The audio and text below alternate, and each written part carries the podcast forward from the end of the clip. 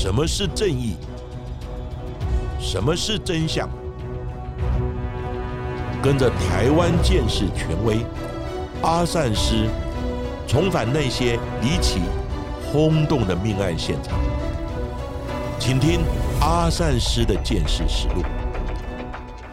各位听众朋友，大家好，欢迎收听今天的阿善师的剑士实录。我是剑士专家阿善师谢松善。大家好，我是子荣。许多朋友都会非常热情，在 Apple Podcast 或者是在赞助的留言区给我们非常多的鼓励还有支持，同时呢也会敲完想听的案件内容。不过呢，可能有些新朋友啊还没有追到我们之前的集数。那其实我们的阿善师见识实录的节目直播已经超过了两年的时间了。那今天这一集呢，就是第一百一十六集。其实有非常多的经典案件，我们已经在节目。当中探讨过了，像是呢，就有朋友敲完想要听到一九九三年女星占荣的密室悬案。其实，在这一集呢，我们超早之前呢，在我们刚开始开播第五集的时候就有讲过了，也欢迎大家可以再去点选收听。另外，在 Apple Podcast 上面呢，JoJo Lee 留言说：“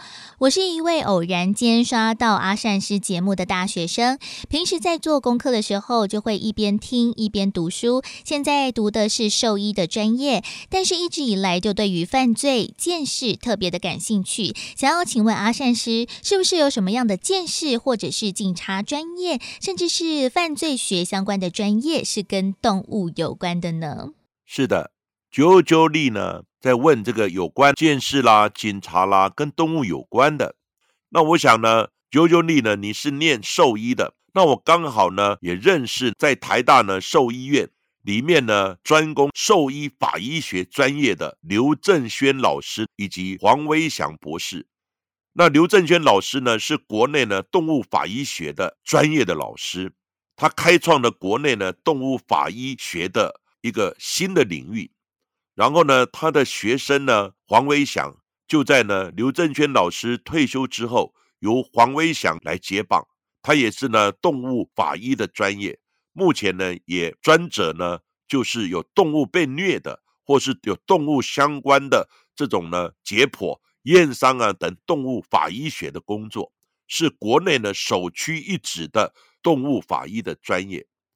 所以呢，如果你有兴趣的话呢，可以跟他们联络，甚至于呢参与呢动物法医学相关的这些案件，因为呢最近呢很多动物被虐的。或是呢，动物的一些伤害的案件呢，层出不穷。当然就要诉请呢这些动物法医的专业的兽医师呢，来进行呢相关的检验、验伤，甚至于解剖，来判定呢他们被虐死的主要的死因。当然呢，这些动物被虐的现场呢，可能也跟见识有关。那国内呢，现在很多的动保处呢，都开始注意到这方面的问题。那我想呢，这些资讯呢，也提供给九九力呢，做一个以后呢，你可能兽医或是参与呢动物法医等等这方面的一些参考。另外，也有一位听众叫做差生文具多，他为了要分享最新的一些新闻后续，特别从 Spotify 跑到了 Song On 的 App 当中呢来留言，说我们之前提到的第八十九集韩国的虐童致死的证人案，在十一月二十六号也进行了二审的裁决，在韩国首尔的高等法院推翻了一审法院对于嫌疑犯，也就是证人的养母张某的一审无期徒刑的判决，减。刑到有期徒刑三十五年，另外维持一审对于养父安某的有期徒刑五年的判决。当天法庭在宣读二审判决的结果的时候，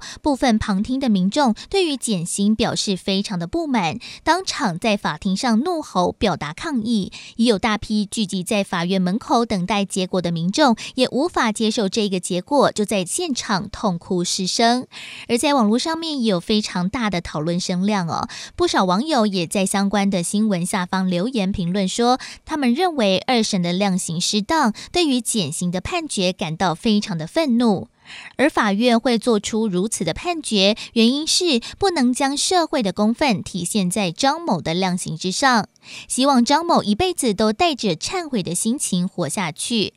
不过呢，网络上面还是有非常多关心这起案件发展的韩国及外国的民众，再次的发起请愿投票，期待再次能够为小证人来伸张正义。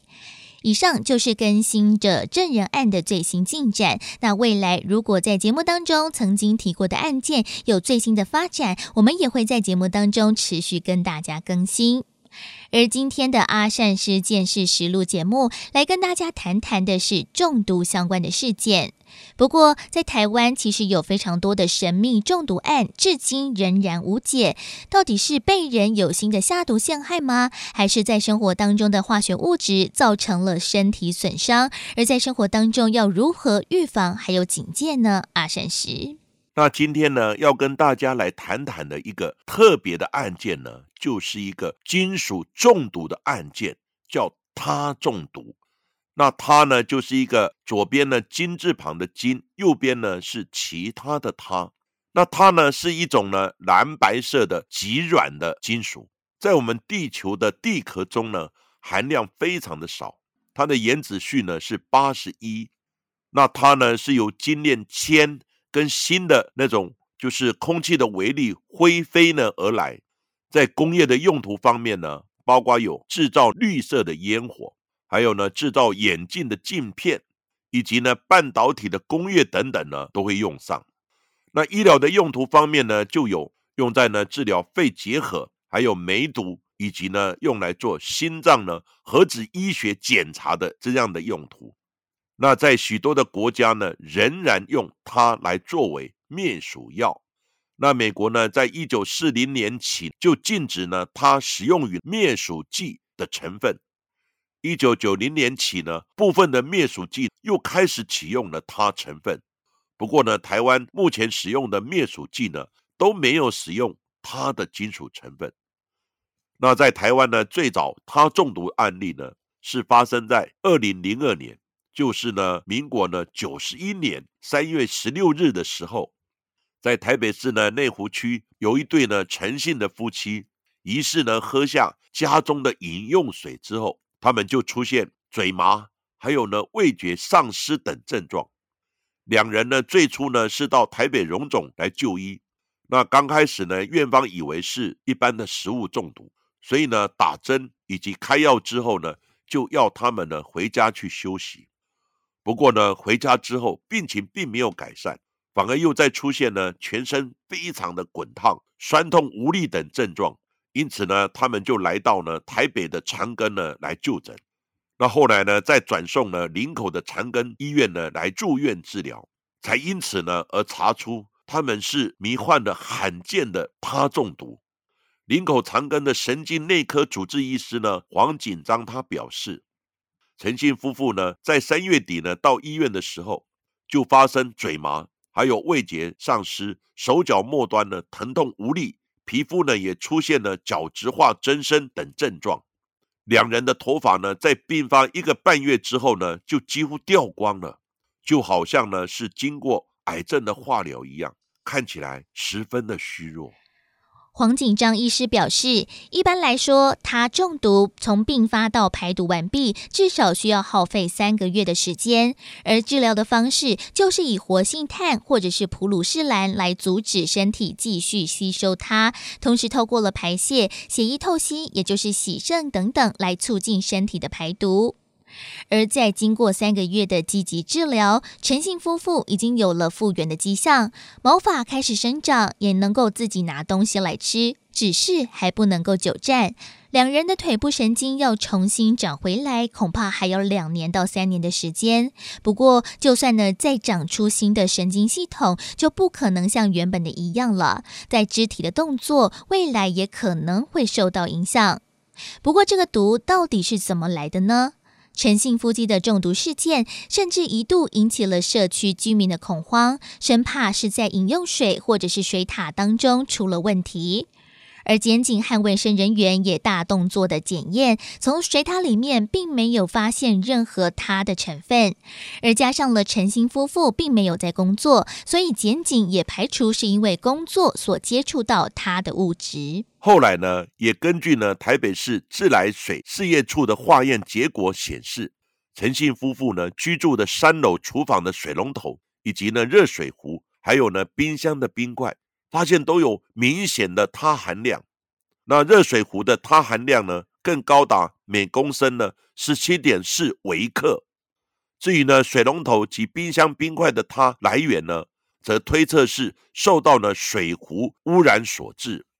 那至于呢是否来自热水瓶？或是呢，钛合金的热水壶呢所释放出来，卫生局官员呢就表示，热水瓶等呢要释出呢类似它的毒物，必须呢达到沸点一千四百七十五度，以及燃点呢也需达呢三百零七点五度左右。一般的煮沸的水呢只有一百度，所以呢不可能达此标准。因此呢，他们可排除它的毒物呢是来自于容器的本身。调查人员也据此呢判断，人为下毒的可能性增高了。揭发此案的当时呢，台北市的市议员呢陈义洲他表示，中毒的陈姓的丈夫呢，他说他平常呢与人无仇，与世无怨，搞不懂谁会下毒呢来害他。不过呢，女方呢就是太太的家人就怀疑，跟先生男方的陈家兄弟呢，可能呢是有所关联的。根据了解，陈姓夫妇颇有身价，光是存款就有两千多万元。而她中毒的丈夫在陈家排行老二，陈家的大哥曾经在美国的石油公司任职，现在已经退休，居住在美国。陈家的老三则是在台北市某诊所的复健科主任。陈家的三弟在案发之后曾经接受测谎，也有通过，而警方也对他做了深入的调查，暂时排除嫌疑。不过，就连三弟都认为，他觉得他的大哥涉嫌重大，因为大哥三月十五号才从美国返台来探望母亲，而隔天三月十六号，二哥的夫妇就中毒出事了。而且警方判断，下毒者不是化学专家，就应该是高科技的人士。而就好巧不巧，陈家的大哥就是一个化学博士。根据陈家的三弟表示，现年五十四岁的大哥离婚多年，育有一子一女。当年为了照顾母亲的问题，二哥就曾经为了大哥不肯一起从美国回国来照顾母亲而争吵。另外，也为了二哥代管母亲财产的问题，两人也曾经引发了激烈的争执。因此，是不是因为二哥二嫂对于大哥的冷嘲热讽，严重的伤害他的自尊，或者是大哥在美国的股票赔钱，财务出了问题，才会下毒谋财呢？不过，在警方的调查之下，大哥也在后续被排除了嫌疑。到底为何他中毒？是人为下毒的，还是生活中毒？至今也未能获得解答。其实，在案发后，师范大学的化学系的教授吴嘉诚，他就呢有对此案呢进行分析。他认为呢，以他存在的水壶中的高浓度，就可以判定这个案子一定是人为所造成的。钛合金的水壶呢，根本不可能溶出呢铊金属。但是呢，警方已经错失了侦办的第一先机，侦办的方向呢也有所偏差。吴家展他进一步表示，现在呢由受害者的毛发呢来进行检验，如果查出呢含汞量非常高，他们中的毒呢就是淤血有关的他二零一；如果呢汞含量很少的话呢。则中毒的来源呢，就是工业用的铊金属。若顺利查出呢中毒来源的工业铊或是医学用的铊之后，就能呢缩减一半的嫌犯的范围。之后呢，再从受害者家中采取的上百样的检体来化验。如果能确定呢，他是在三月十五号之前就已经存在了，那么大哥呢就能洗刷呢下毒的嫌疑。如果呢医用的他。三弟的嫌疑就立即会增加。吴嘉诚教授呢，他表示，不管它的来源是什么，要把它融入水中，还需要呢具备相当的专业能力，才有可能制成可溶于水的它的化合物。另外，在民国一百零三年九月，也被爆出国内也曾经发生过首起他的群聚中毒事件，而且地点就是在台北的某知名医院。有三名医护人员被检验出罕见的他中毒，而其中一名的骨科医生最为严重。他怀疑是同院的护理师前女友分手之后报复，但是护理师喊冤说他也是中毒的三个人其中之一。再加上了警方后续也到女方的家中及医院来搜证，都没有任何的进展。这件的他中毒案件至今还是一起罗生门。而中毒的骨科王姓医师，五月份开始就陆续出现了掉发，指甲有白色横线，甚至严重到无法行走。而王姓医生的父亲就怀疑是儿子的前女友王姓的护理师在早餐当中下毒，还另外波及到了同办公室的吴姓医师。而父亲也在一百零三年的七月初就向警方报案。但是护理师否认下毒，因为他表示他也是中毒的被害者。那警方呢调查指出，王姓医师呢和王姓的护理师他们之间是分分合合。那在呢去年就是一百零二年的时候呢，王姓医师呢就曾出现了类似的中毒症状，当时呢症状比较轻微。后来呢他从台北调到花莲医院来服务的时候。就没再发生过呢不适的状况，一直到今年又调回台北的医院的时候，又开始呢下肢无力，经过呢抽血才知道是他中毒。当然家属呢就怀疑王姓医师呢去年也是同样的招人下毒。那同时也中毒的王姓护理师呢，第一次抽血的时候发现他的含量呢偏高了，以正常人呢根本不可能有存活的机会。但是隔了几天，第二次抽血检验的时候，王姓护理师血液中呢，它的含量则明显的降低。那为何会有这么大的变化呢？也让人呢起疑。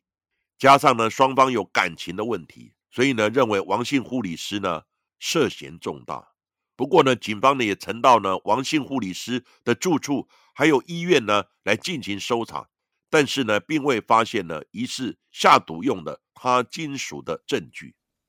新北市卫生局派员到院了解之后表示，虽然有三名的医护人员疑似他中毒，因为不是法定传染病，也没有院内的感染，并未构成了群聚的要件。而且经过了初步的研判，医院只有在心脏检查时所使用的是不具毒性的他二零一，而院内也并没有设置毒物科，也没有使用其他含他的药物。警方表示，目前没有查到相关的证据，可以证明全案涉及了感情因素，或者是有人下毒。虽然他中毒在国内并不常见，在正常的使用状况之下都不会有任何的异状发生，但就怕有发生类似的状况，有医院还特别引进了他的解毒剂。不过，本案的中毒原因及毒物的来源还是未解之谜。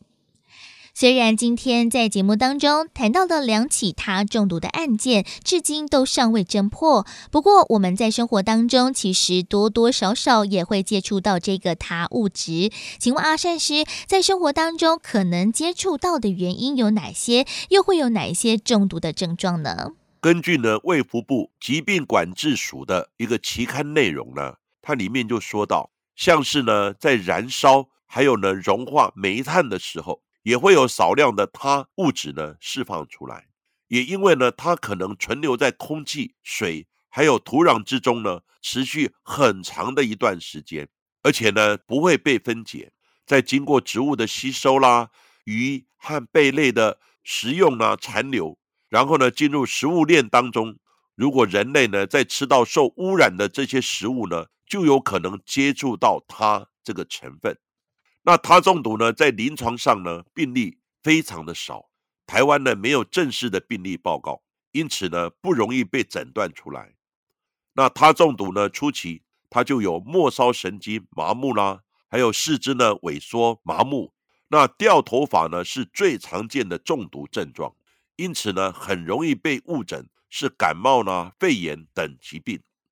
他中毒呢后期会有四肢疼痛，还有呢严重掉头发。意识不清等症状，以及呢肾脏神经呢等病变，最后呢就会变成呼吸衰竭而死亡。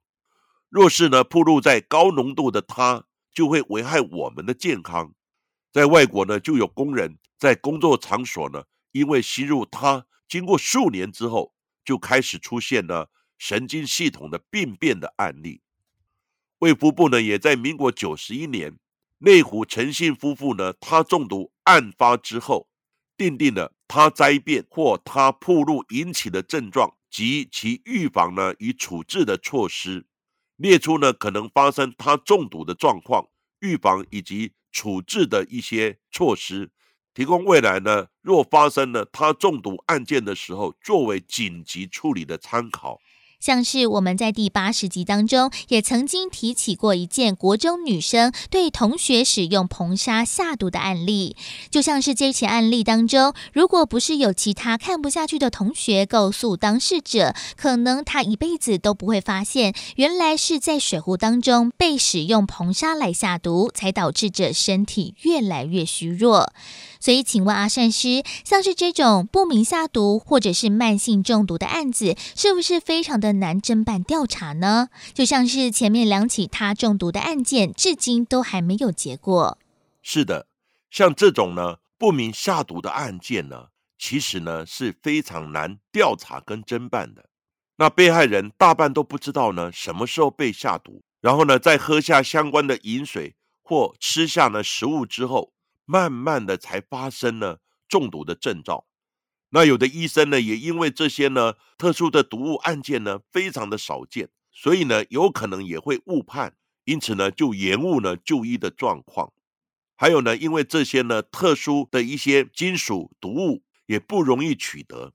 因此呢在侦办上面也只有从这些具有专业或是有机会取得或是接触这样的环境的人呢。来进行调查。不过呢，阿三是认为，因为环境污染或是呢一些食物链等呢中毒的这种呢，像它的量呢应该是不多，所以呢发生的案例很少。一般会发生案例呢，我的看法也跟呢吴嘉诚教授一样呢，我认为下毒的概率是很高的。不过呢，重点是谁下的毒，下毒过程的证据。是很难搜寻到的，所以呢，即使怀疑是某个人下毒，你还是找不到下毒的相关证据。当然，我认为环境污染的可能性也有，像医院呢用了它二零一，如果呢在毛发或是身体的检查之中有发现到，那就有可能是医学检验之中使用的毒物呢中毒所致。不过呢，这个毒物的管制呢应该是很严格的。你要取得可能也不容易，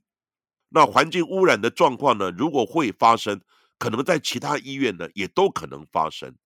所以呢，我认为还是呢人为的可能性比较大。不过最重要的就是何人下毒，下毒的过程有没有证据，这个是警方侦办上呢非常难去查证到的，所以呢很多案子到最后呢也都不了了之。当然呢，我们平常呢，在我们的饮水，譬如说呢，你跟陌生人见面、网友见面的时候，你离开位置的时候，你的饮料啊等等，都有可能被人下呢这种迷幻的强奸药物 FM two 等等。那当然呢，就可能昏迷呢，而最后呢遭受到侵害。所以呢，不明来源的饮料，或是呢你短暂离开的时候，这个饮料呢等等，都要特别注意。当然，周遭的交友啦等等呢，平常不会对我们有任何的伤害。不过呢，如果有这种迹象，或是跟人发生一些纠纷的时候，如果有机会跟他们碰面的时候呢，还是要注意我们身边的所吃的东西、用的东西有没有可能被下毒。当然，多一份注意呢，就少一份的危害。不过呢，各位不用那么担心，其实只要呢心存善念。多做好事的，减少跟人家的纠纷，我们社会还是非常安全的。而今天的节目就为大家进行到这里，谢谢各位收听阿善师的见识实录。如果喜欢我们节目的话，也欢迎在 s o n On、Spotify、Apple Podcasts、KK Bus 上面来订阅我们的节目，并且踊跃留言给我们，给我们五颗星的评价喽。那下一集也请大家继续听下去。